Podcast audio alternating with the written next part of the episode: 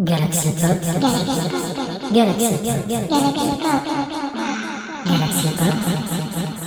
Salut Alors vous avez fait bon voyage? Bienvenue sur notre île secrète. Vous pouvez enlever vos bandeaux. Voilà. Allez, suivez-moi. Ils sont de plus en plus nombreux les visiteurs. C'est chouette. Vous arrivez le bonjour. Je vais préparer une fête surprise pour Miss Taniguchi pendant que le commandant Desi vous fait la visite. Non, euh, jeune homme, mademoiselle, pas par là. On- n'a pas encore exploré cette forêt. Non, je... Bon, bah, on va les laisser profiter de l'ambiance. hein. Allons à la salle de projection préparer le programme romantique. Mes podcasts. Ah, bonjour. Tu me présentes pas ton ami Ok, oh là là, dis donc, monsieur, mademoiselle. Euh, bon, bah, on va plutôt aller à la cuisine, hein. On va préparer un bon repas. Bah, commandant Bah non, je prépare un petit fresh tea pour la commandante du porte-avions. Vous savez, là, on a bien sympathisé, elle arrive en hélico, là. Alors, euh, je prépare quelque chose. Allez, hop, hop, hop, Vous tu occupez pas des auditeuristes de True Indie Music? Oh, bah, je sais pas, ils se sont tous éparpillés dans le QG secret. Heureusement, tu es là, toi. Allez, viens. Il nous reste le studio d'enregistrement. On va faire un podcast pour Miss Taniguchi. Elle va pas tarder à rentrer de la pêche. Voilà, c'est par là. Le studio Willem Horn. Il faut dire que True Indie Music, c'est l'émission préférée de Miss Taniguchi. Alors quoi de mieux pour lui déclarer ma flamme? Je vais essayer de me débrouiller sans podcast tout, mais ça va être... Ah, voilà. C'est un premier morceau inédit et exclusif pour vous de Romain qui vient de sortir sous le nom de projet Montveni un nouvel EP. Vous pourrez retrouver toutes les coordonnées des artistes dans la description de l'épisode. Des artistes complètement autoproduits qui se débrouillent tout seuls comme des grands. Pour votre plus grand plaisir. Et ce morceau s'appelle Le ciel et la mer.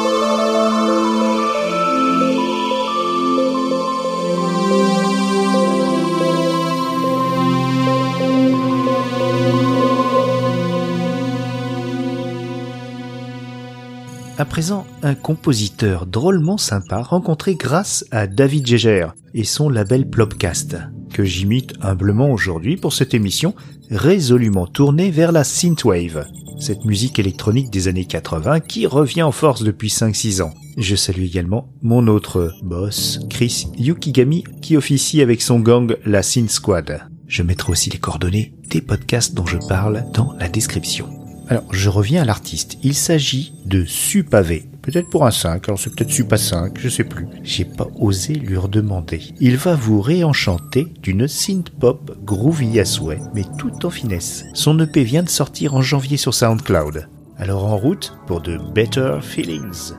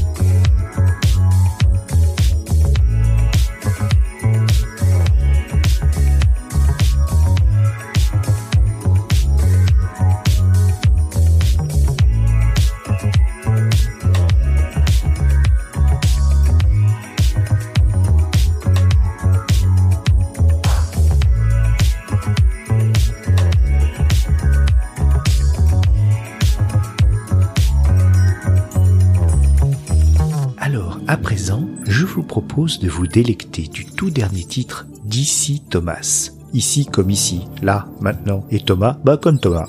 J'ai eu la chance de le découvrir par sa participation vocale et musicale sur le podcast Looking for Monique. Son tout dernier titre tout frais s'appelle Le Sable Bleu.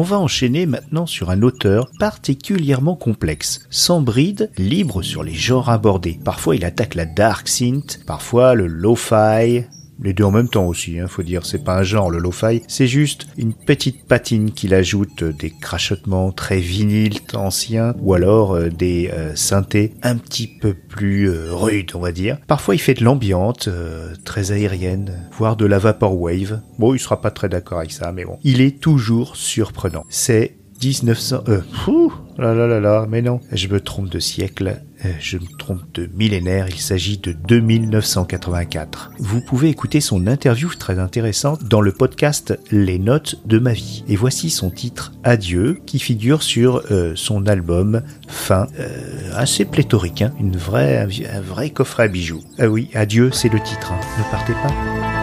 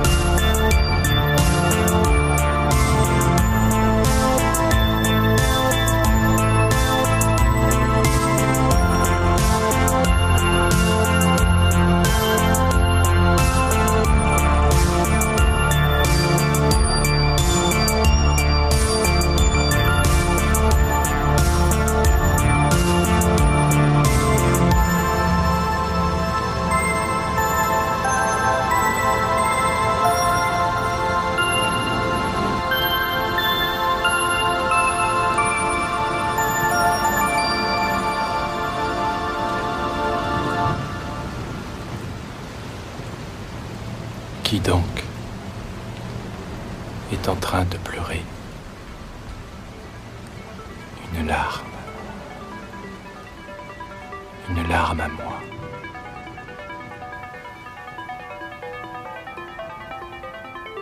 La dernière. Donc, nous venons d'écouter de 1984. Ah, j'entends la submersible, le baladoscaf de Miss Taniguchi qui arrive. Alors, un dernier morceau pour clore cette émission. Souhaitez-moi bonne chance avec la belle, hein? Ouh, j'ai les jambes qui flageolent, moi. Écoutons plutôt Exploring Extraterrestrial Life Escape de Jérôme MLK. Lui, je l'ai rencontré pour de vrai. C'est un amour de gars qui se met en quatre pour donner sa teinte sonore à divers projets. N'oubliez pas la description de l'épisode qui regorge de références. Oh là là là là, mais où c'est que j'ai mis mon... Je l'ai mis où le bouquet? Ah, il est là. Bon, alors, Jérôme MLK, il est super talentueux. Son SoundCloud est bourré de super morceaux. Allez, vive les autoproduits. Continuez les gars, on vous soutient. Ciao ciao